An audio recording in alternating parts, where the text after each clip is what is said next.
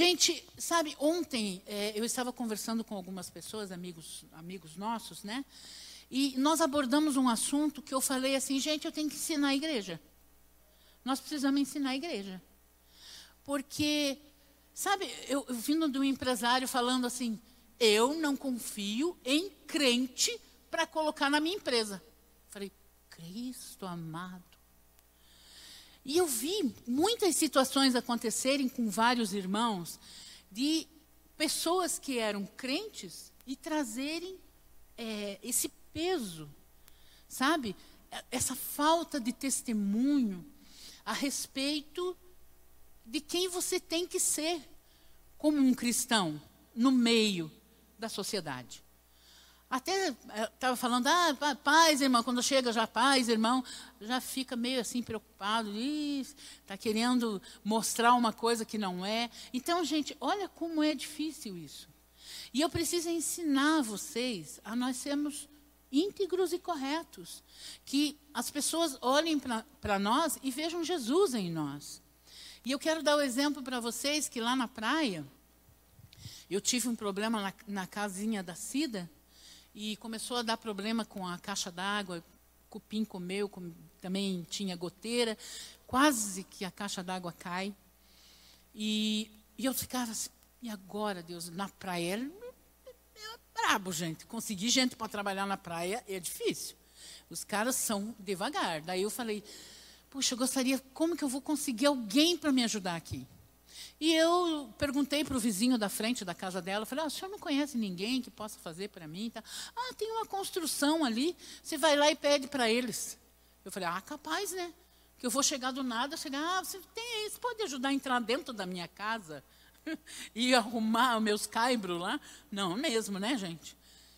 Aí eu fui no material de construção, detalhe, Vitória, o nome do, do material de construção. E eu estava comprando as coisas, de repente me deu um clique, falei, moça, você conhece alguém que possa me ajudar, assim, assim, assim? Ah, eu tenho um cara bom para você. Aí eu chamei o cara, ele veio no mesmo dia.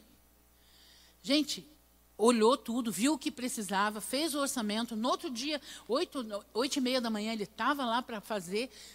E, e, sabe, eu olhei para ele, eu olhei para ele e falei assim: Filho, você é cristão. Ele falou: Sou. Eu falei: De qual igreja? Da morada. Eu sou líder de célula. Gente, pensa a pureza. Pensa a beleza de Cristo no cara mas era visível que ele era cristão. Agora ele está lá reformando a casinha da minha sogra, a parte de trás da minha sogra. Pensa num cara excelente em tudo que faz, fazendo com justiça, fazendo com graça, um homem honrado. Eu falei: esse aí é o tipo do cristão que tem que ser. Uma pessoa que olha, não precisa nem falar. Só o testemunho de vida dele já diz quem ele é. Sabe, uma, gente, ele, ele é branco. Eu não sei como explicar para vocês. Ele é branco, ele é claro, ele é leve, sabe? Está na cara que ele é um cristão. É assim que nós precisamos exalar o amor de Deus.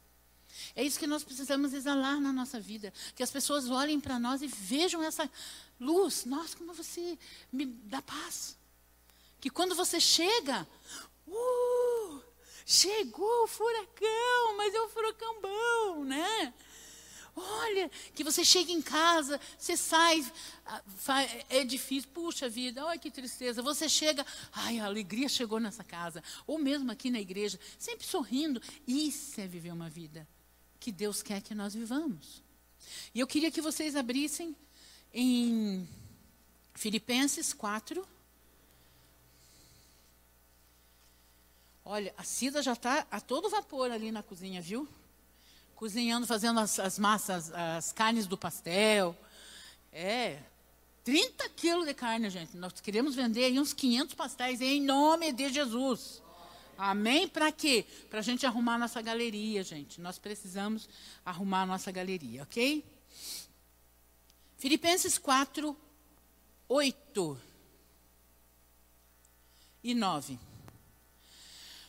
Quanto ao mais, irmãos, tudo que é verdadeiro, tudo que é honesto, tudo que é justo, tudo que é puro, tudo que é amável, tudo que é de boa fama, se alguma algum virtude, se há alguma virtude e se há algum louvor, nisto pensai. Não está dizendo só de para primeiro, tem que estar aqui, ó. Isso tem que estar na nossa mente. E também o que aprendeste e, rece e recebeste e ouviste e viste em mim, isso fazei. E a consequência é: e o Deus de paz será convosco. Olha que poderoso que é isso aqui, que a palavra de Deus está nos ensinando. E são sete qualidades que criam um ambiente de paz. Olha só que poderoso. Vamos trabalhar em cima do verdadeiro. O que, que é verdadeiro? É autêntico. Uma pessoa autêntica, que ela não é falsa, né? Ela é.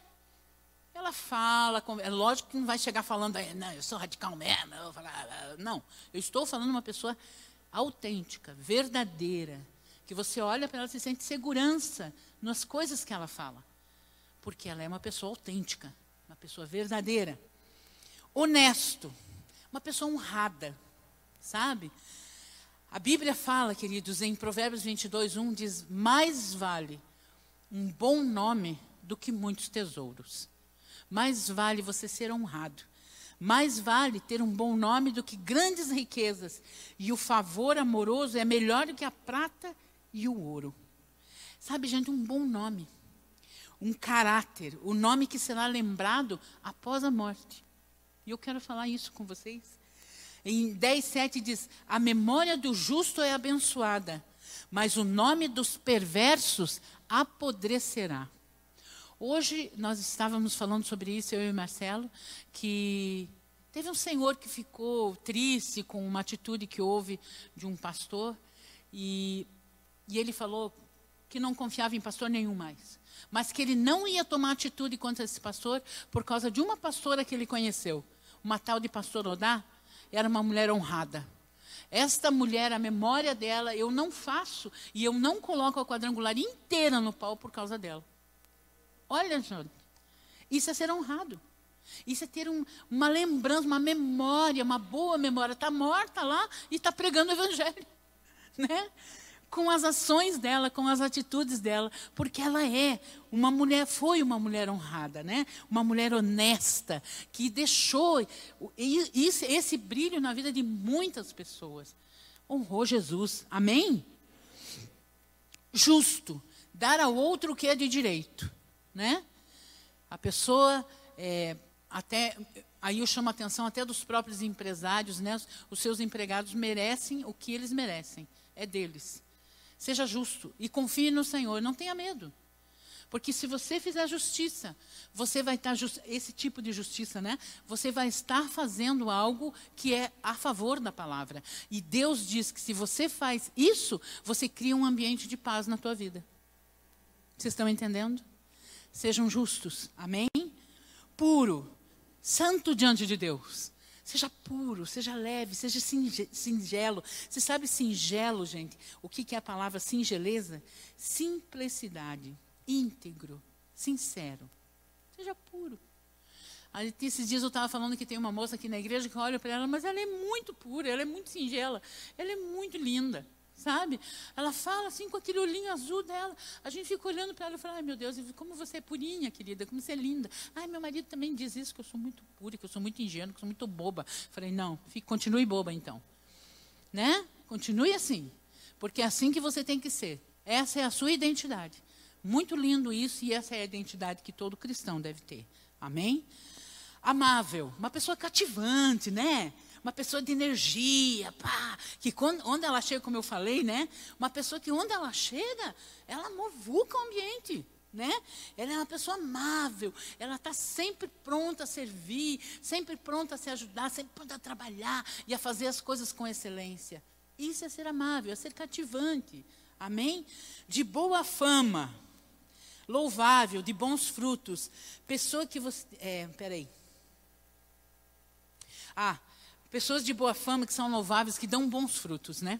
Esses dias eu fui na terceira e eu escrevi na, eu fiz um, post na minha, no meu Face, porque eu lembro que tantas perseguições eu passei, acho que só eu passei perseguição aqui, que falaram mal de mim, disseram um monte de coisa, né? Fui tentada, só eu? Perseguido, falando um monte de coisa e eu não devia, coisas que eu não devia e que eu não merecia receber. Mas eu aprendi uma coisa na minha vida: contra frutos não tem argumentos. Então, se estão falando mal de você e você não tem nada a ver com isso, deixa, porque você vai frutificar. Dê bons frutos, só isso. Seja louvável, dê bons frutos. E são pessoas próximas. Gente, é muito difícil quando é, se cria um ambiente de peso dentro da igreja, dentro do trabalho, vocês não veem que às vezes dentro do trabalho fica aquele ambiente pesado e complicado por causa de uma pessoa que é uma pessoa que não é não é honrada, uma pessoa que não é justa, que não é pura, né? Uma pessoa que não tem boa fama, né? Que não tem bons frutos e deixa aquele ambiente pesado, sem virtude nenhuma. Não é difícil isso? Então nós temos que aprender. A Bíblia não é a Bíblia. Tem um ditado que diz que o sábio aprende com o erro dos outros e o inteligente com os seus. Então você é sábio, você olha o erro do outro e não vou fazer igual. Vai ser bem diferente a minha caminhada, em nome de Jesus. Então, queridos, deem bons frutos, sejam louváveis. Amém? Aí ele fala: "E nisso no 8 diz assim: se há alguma virtude, né, se há algum respeito, se há, se há excelência, se é moral isso, né, se há alguma virtude, e se há algum louvor, aonde Deus seja louvado, onde Deus seja engrandecido através de nós cristãos, nisto você pense.